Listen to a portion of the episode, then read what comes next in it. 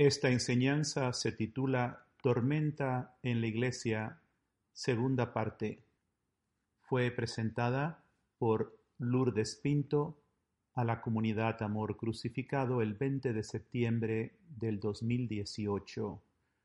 Esta es una traducción simultánea por el padre Jordi Rivero. Esta noche vamos a hablar la segunda parte de lo que se les hablé anoche, la semana pasada, sobre la tormenta en la iglesia. Y quiero enfocar en las palabras que el Señor nos ha dado por algún tiempo. Traigan a la luz la oscuridad que Satanás quiere mantener escondida. Jesús ha traído a la luz la oscuridad en su iglesia. Esto es una gracia que la iglesia está recibiendo. ¿Por qué es esto una bendición? Porque el poder de Satanás está en la oscuridad, en, en esconderse. Una vez que la oscuridad se trae a la luz, su poder se disminuye.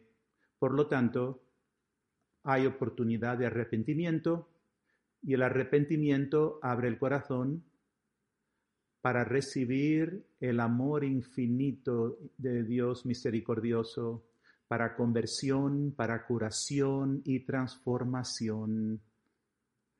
El Señor nos ha dicho en amor crucificado, el arrepentimiento es el don de Dios que sirve para abrir eh, los corazones humanos endurecidos, para que puedan crecer mis semillas de conversión el arrepentimiento es la espada del Espíritu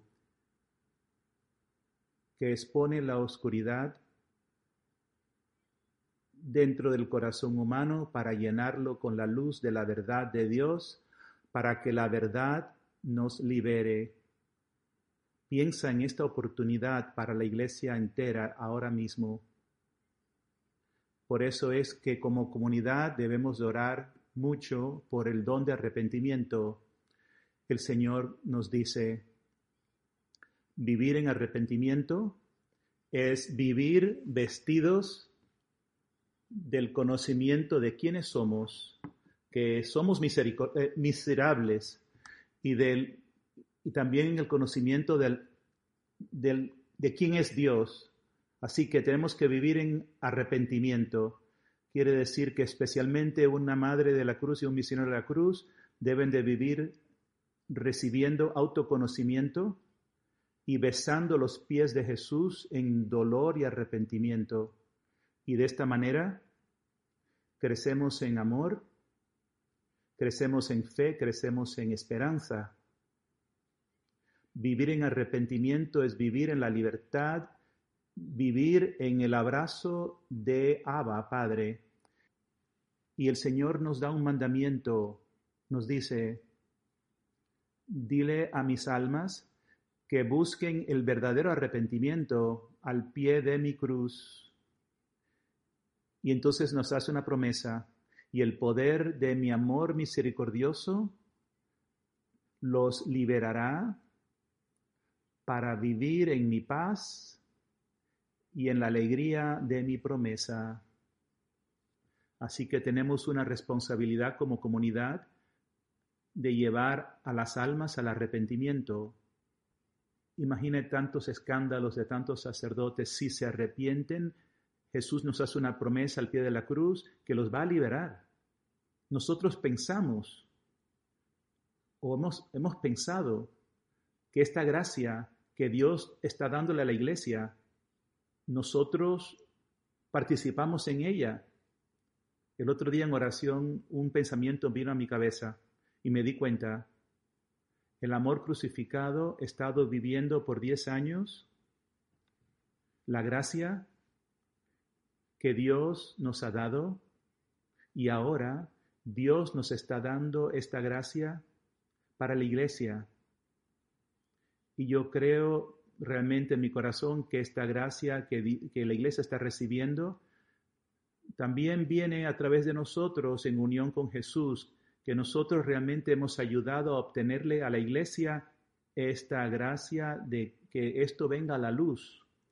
Yo recuerdo en una, en una visita a Colombia, en el retiro, y justo antes de que los hombres y mujeres fueran a hacer la alianza en la misa, eh, no se podía abrir el tabernáculo, no importa cuánto tratamos, no se podía abrir el tabernáculo. Y solo teníamos una hostia. Y esa única hostia le dio el cuerpo y la sangre de Cristo a 33 personas con una sola hostia. Y entonces el Señor nos enseñó con estas palabras y nos dijo, es un signo del cielo, de lo que está por venir. Me buscarán en los tabernáculos del mundo, pero estarán cerrados. Yo no estaré allí. Una hostia alimentó a 33 almas.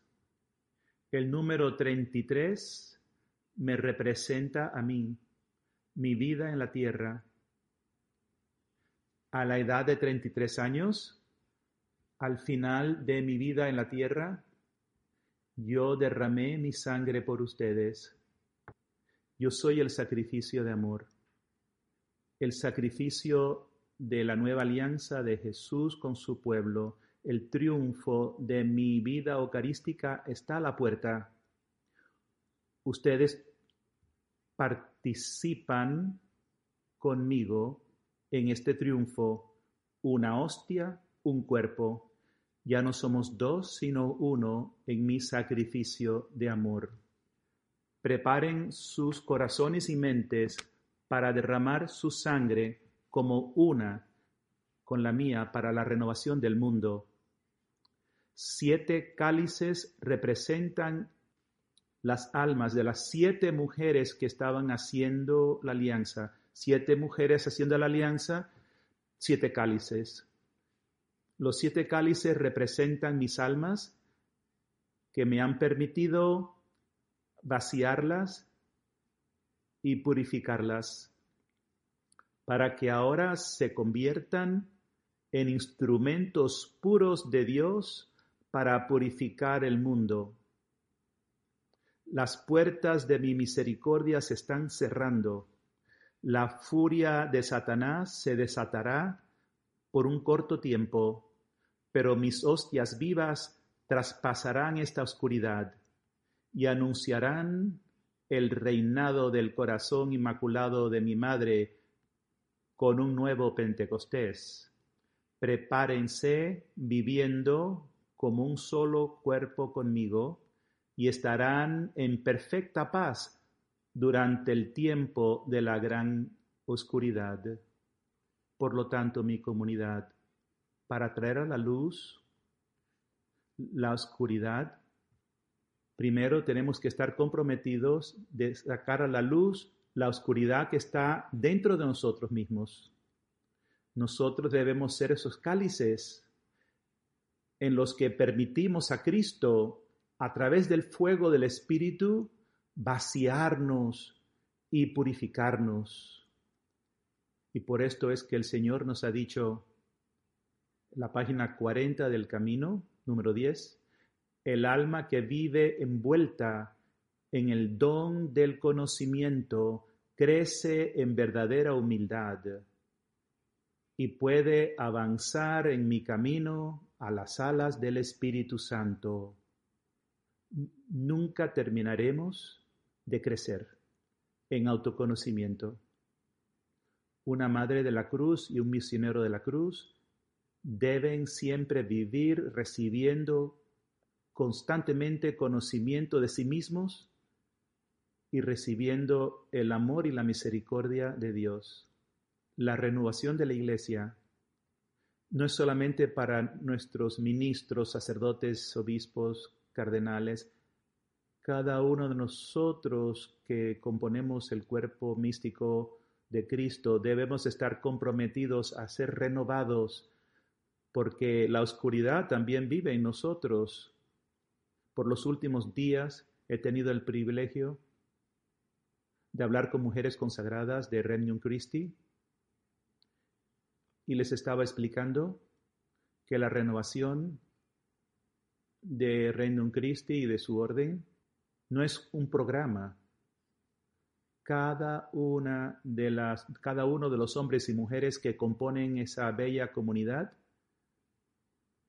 al ellos permitir que Dios los renueve a cada uno de ellos, así también la orden será renovada.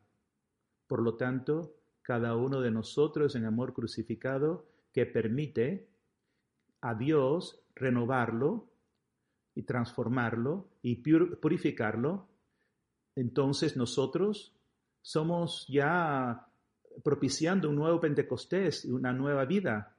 Somos la renovación de la iglesia. El peligro es de mirar a los escándalos como algo fuera de nosotros. Y eso es lo que la mayoría hacen. Tú oyes del escándalo, te has escuchado lo que, lo que está ocurriendo. Todo el mundo habla como si fuera algo que fuera separado de ellos, pero como cuerpo de Cristo somos uno. Y la renovación ha de venir a cada corazón. Hoy el Evangelio, la lectura, me habló mucho a mi corazón y quisiera compartirlo con ustedes en la enseñanza de hoy. Lucas 7, del 36 al 50, la mujer pecadora perdonada. En el versículo 36 al 38 dice, una mujer pecadora que vivía en la ciudad se puso a llorar a los pies de Jesús y comenzó a bañar sus pies con sus lágrimas, los secaba con sus cabellos, los cubría de besos y los ungía con perfume.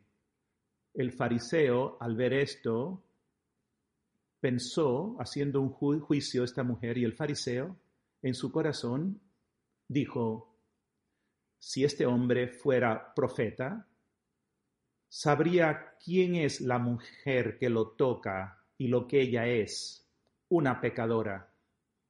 Jesús, al final de este pasaje de la Escritura, dice estas palabras, dice el Señor, sus numerosos pecados le han sido perdonados porque ha demostrado mucho amor, pero aquel a quien se le perdona poco demuestra poco amor.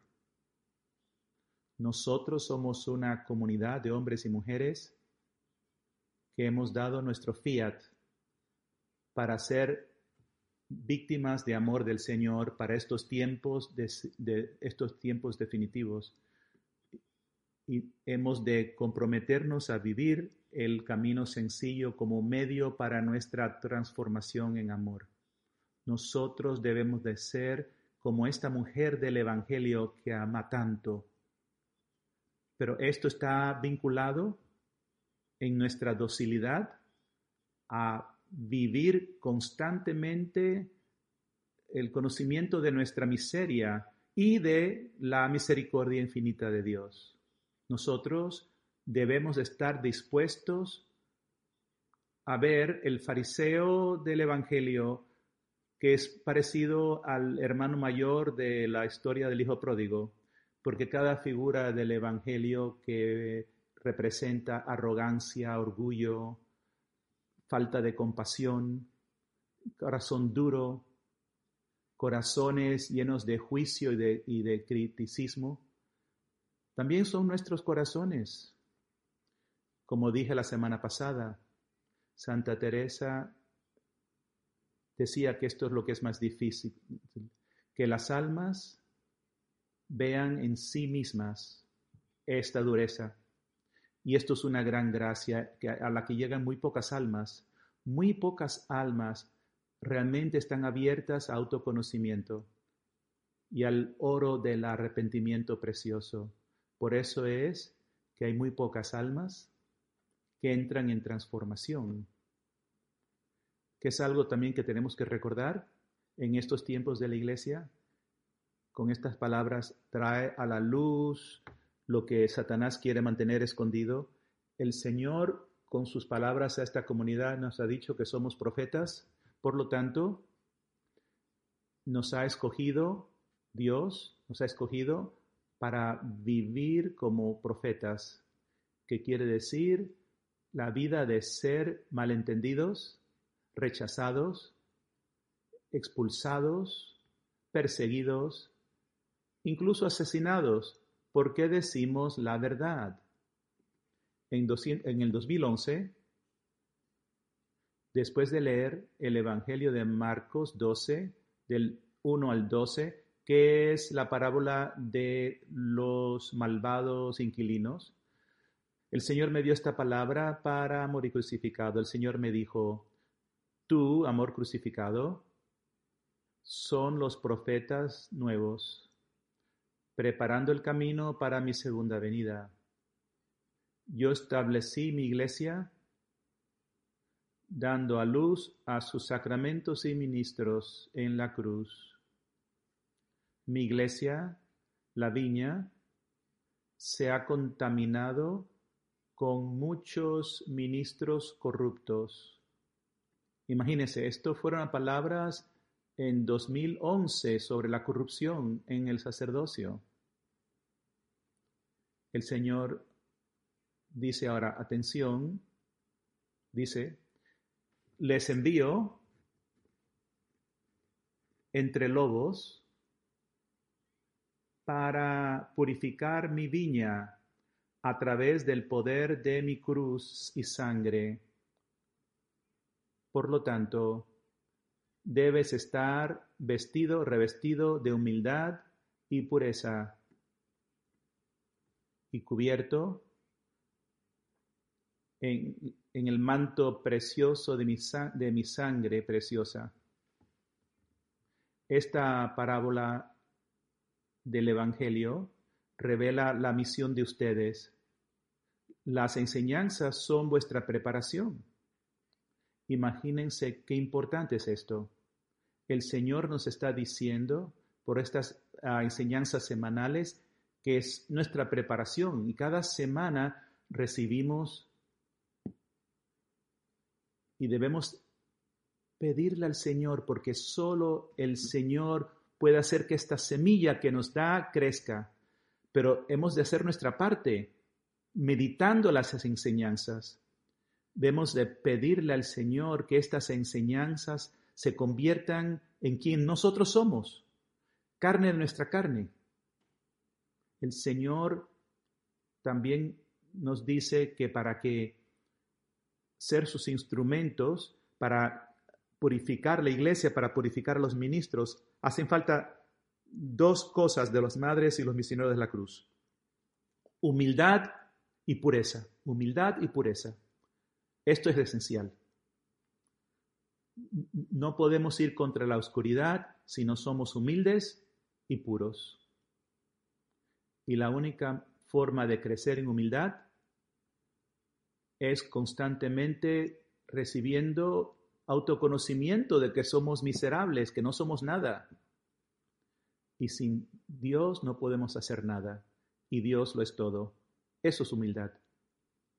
En Lucas 6, en versículo 22 al 23 y el 26 dice, Felices ustedes cuando los hombres los odien los excluyan, los insulten y proscriban su nombre considerándolo infame a causa del Hijo del Hombre. Alégrense y llénense de gozo en ese día, porque la recompensa de ustedes será grande en el cielo. De la misma manera los padres de ellos trataban a los profetas. Y en el 26 dice, ay de ustedes cuando todos los elogien. De la misma manera, los padres de ellos trataban a los falsos profetas. Mi familia, debemos de ser sanados y purificados, de estar apegados de querer que la gente nos quieran, nos acepten, nos afirmen. Mientras que estamos apegados a esto y queremos congraciarnos con todos, no podremos vivir nuestra misión como profetas para estos tiempos decisivos. El miedo y el apego a ser querido, apreciado y alabado nos impiden ser los profetas de Dios y confrontar la oscuridad con la verdad. Recientemente, en el oficio de lectura, la semana 20, San Juan Crisóstomo él escribe, cuando escuchan las palabras, cuando les maldigan, les persigan y les acusen de todo mal, pueden tener miedo de dar el paso al frente. Por lo tanto, dice, a menos que estés preparado para este tipo de cosas, es en vano que te he elegido. Esta noche yo siento que el Señor está hablando estas palabras de San Juan Crisóstomo a nosotros. El Señor nos dice, los he escogido, pero si no están preparados para verdaderamente ser mis discípulos, verdaderamente ser mis profetas y permitir que los malentendidos tiendan y hasta los maten. Entonces los escogí en vano. Entonces continúa diciendo, las maldiciones serán tu suerte, pero no te dañarán y serán simplemente un testimonio de tu constancia. Pero sin embargo, si por el miedo no logras demostrar la fortaleza que exige tu misión, tu suerte será mucho peor porque todos hablarán mal de ti y te despreciarán. Eso es lo que significa ser pisoteado por los pies de los hombres. Ahora volvemos otra vez a Lucas 7, 36 al 50. Otra vez la mujer pecadora perdonada. Y vemos cómo Jesús lidia con el fariseo. Eh, Jesús saca a la luz la oscuridad del fariseo y le dice, versículo 44 en adelante, y volviéndose hacia la mujer, dijo a Simón, ¿ves a esta mujer? Entré en tu casa y tú no derramaste agua sobre mis pies. En cambio, ella los bañó con sus lágrimas y los secó con sus cabellos. Tú no, tú no me besaste, ella, en cambio, desde que entré, no cesó de besar mis pies.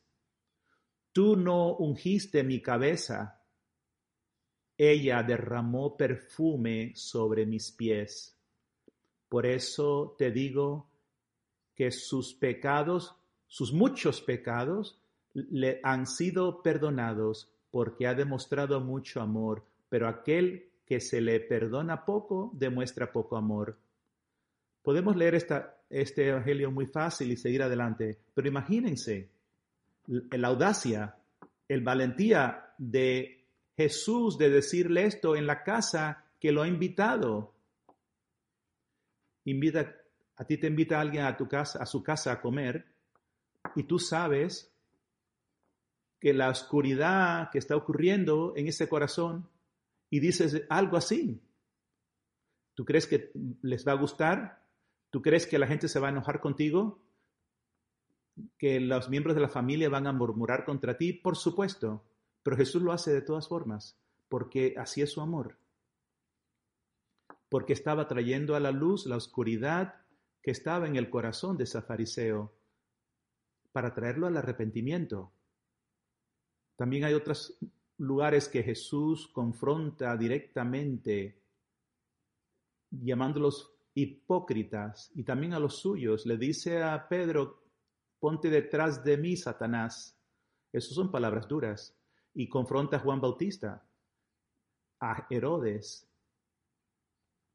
San Pablo confronta también en 1 Corintios 5, del 1 al 8, yo estaba sorprendido cómo San Pablo confronta una situación que están teniendo.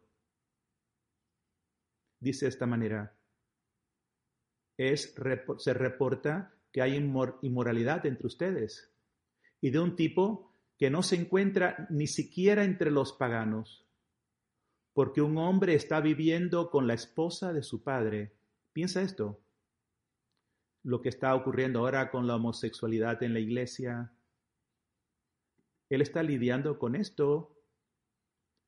Alguien que está viviendo con la esposa de su padre y, San Pablo le dice, ustedes son arrogantes, ¿no deberían de llorar?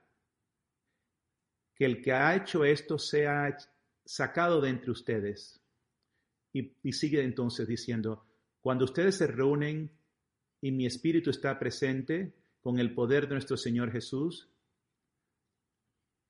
deben de entregar este hombre a Satanás para la destrucción de la carne, de su carne, para que su espíritu se salve en el día del Señor. San Pablo está confrontando el mal y la oscuridad en la iglesia primitiva. Otro ejemplo es Padre Pío. Querida comunidad, vivir en, el Espíritu es vivir atentos a la voluntad de Dios en cada instante, porque estamos todos rotos. Necesitamos que las personas que nos aman nos digan la verdad sobre nosotros mismos. El amor siempre nos moverá a confrontarnos con la verdad en el espíritu de amor, respeto y misericordia, siempre conscientes de nuestra propia oscuridad. Existe otro tipo de confrontación, es la confrontación de venganza, de, de rabia, de resentimiento, de celos, que viene de corazones oscuros y existe la confrontación de amor puro que proviene del Espíritu Santo. La confrontación en amor siempre relaciona directamente con la persona, mientras que la confrontación de Satanás nunca es transparente, pero evita contacto directo y en cambio empieza con la murmuración, las críticas, los juicios, entre otras cosas es importante que nosotros seamos capaces de discernir cuando hemos de confrontar en el espíritu y saber la diferencia de cuando es Satanás que nos está llevando a confrontar porque tenemos emociones negativas. Las mujeres tienen una eh, tremenda intuición porque en general porque en general somos más atentas al corazón con esta atención interior vemos muchas veces lo que nuestros hombres no ven. Nuestro problema, el problema de las mujeres, es cómo manejamos lo que vemos y conocemos. Tratamos de controlar, reaccionar y hablar inmediatamente lo que sentimos y vemos. Nosotros tenemos que aprender silencio para sufrir con Cristo y con María por lo roto que están nuestros hombres y aprender a y esperar el tiempo del Señor, que el Señor hable. Recientemente en una reunión de las Madres de la Cruz, Jesús nos habló de esto y les voy a dar solamente una oración para recordarlos. Nos dijo nuestra Madre, su ternura se manifiesta en su silencio mientras el amor y la misericordia de Dios irradian de su mirada. Se refiere a María. Los hombres, en general, se sienten más cómodos permaneciendo en la superficie, en el intelecto. Ellos pueden evitar confrontaciones por, por inseguridades, por falta de haber sido afirmados cuando eran niños, estas heridas pueden llevarlos a evitar, a esconderse, a actuar como bullies, porque no recibieron el don de autoconocimiento, no se conocen a sí mismos, ni en la persona que se han convertido, que no es la que deben ser. Por lo tanto, se mantienen en la superficie y no entran en el corazón de sus desórdenes. Esto es típico lo que llamamos el club de hombres, lo que hemos visto suceder en la iglesia. También a veces los laicos eh, se reúnen y saben que hay adulterio entre ellos y otras impurezas, pero es el club de hombres y lo guardan entre ellos. Y, esto es algo que el Señor quiere poner a la luz en el sacerdocio y quiero terminar. Ayer en, la, en el oficio de lectura era de San Agustín. Él habla acerca de los pastores y dice, yo he explicado lo que significa consumir leche. Ahora vamos a hablar de lo que significa vestir con lana. Uno que, que da leche como sostén. Está hablando de los pastores que toman la leche y y toman la leche y la lana de las ovejas. Esto es lo que los pastores malos toman de la gente. Uno significa el beneficio de tener sus necesidades suplidas y el otro, la lana, significa el honor. San Agustín entonces sí dice, por cada, todo hombre sin excepción es débil. Tu pastor está en la carne, es mortal, él come, duerme, se despierta, se nació y va a morir. Es simplemente un hombre. Pero es verdad que tú lo haces algo más dándole honor. Es como si tú lo estás cubriendo en su debilidad. Considera la naturaleza de la vestimenta que el apóstol San Pablo recibió cuando Él dice, ustedes me han recibido como un ángel de Dios. Yo testifico que si fuera posible, ustedes se hubiesen arrancado los ojos para dármelos.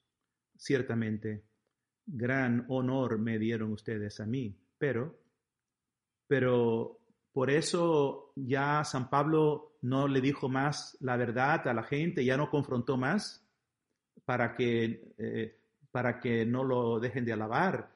¿Él acaso dejó de ser un buen pastor? Si hubiese hecho eso, fuera uno de los pastores que se alimenta a sí mismo y no a las ovejas. Él podría haber dicho, ¿qué tiene que ver esto conmigo? Que cada uno haga lo que quiera. Mi, mi alimento y mi honor están bien protegidos. Tengo suficiente leche y lana. Que cada uno haga lo que quiera. Pero Pablo sigue yendo a los que están enfermos y, sigue confrontando. ¿Acaso me he convertido en enemigo de ustedes predicando la verdad? Yo no he abandonado a mis ovejas. Y esto es lo que va en línea con lo que el Señor nos ha dicho por años. Yo me dijo el Señor a mí que yo tenía que renunciar a mi reputación. Si yo no estoy consciente de mi apego a mi reputación, que, quiero que, me quieran, que me honren. Entonces, si no estoy, no estoy consciente de esto, pues no voy a luchar contra este problema. El desorden de mi corazón lo vi a la luz de, Dios para poder moverme a través de mis miedos. Y lo mismo es para todos ustedes. Por esto es que el Espíritu nos ha levantado eh, madres espirituales. El sacerdocio no puede ser un club de hombres. Ahora tienen que caminar unidos con sus madres espirituales a la cruz para morir a sí mismos y ser revestidos en Cristo. Con madres de la cruz estamos llamadas a levantar hombres santos, sacerdotes santos, primero y sobre todo, a través de nuestra habilidad de sufrir el martirio del corazón oculto, recibiendo lo roto que está en nuestros hombres y con nuestra ternura traer a la luz la oscuridad según nos guíe el Espíritu, para que ellos puedan ser padres que sean capaces de proteger a la iglesia. como protectores y, y defensores, ellos también van a ser llamados a confrontar con la autoridad de paternidad santa como padres que los padres que no confrontan en el espíritu no pueden defender ni proteger ni guiar a su, a su rebaño.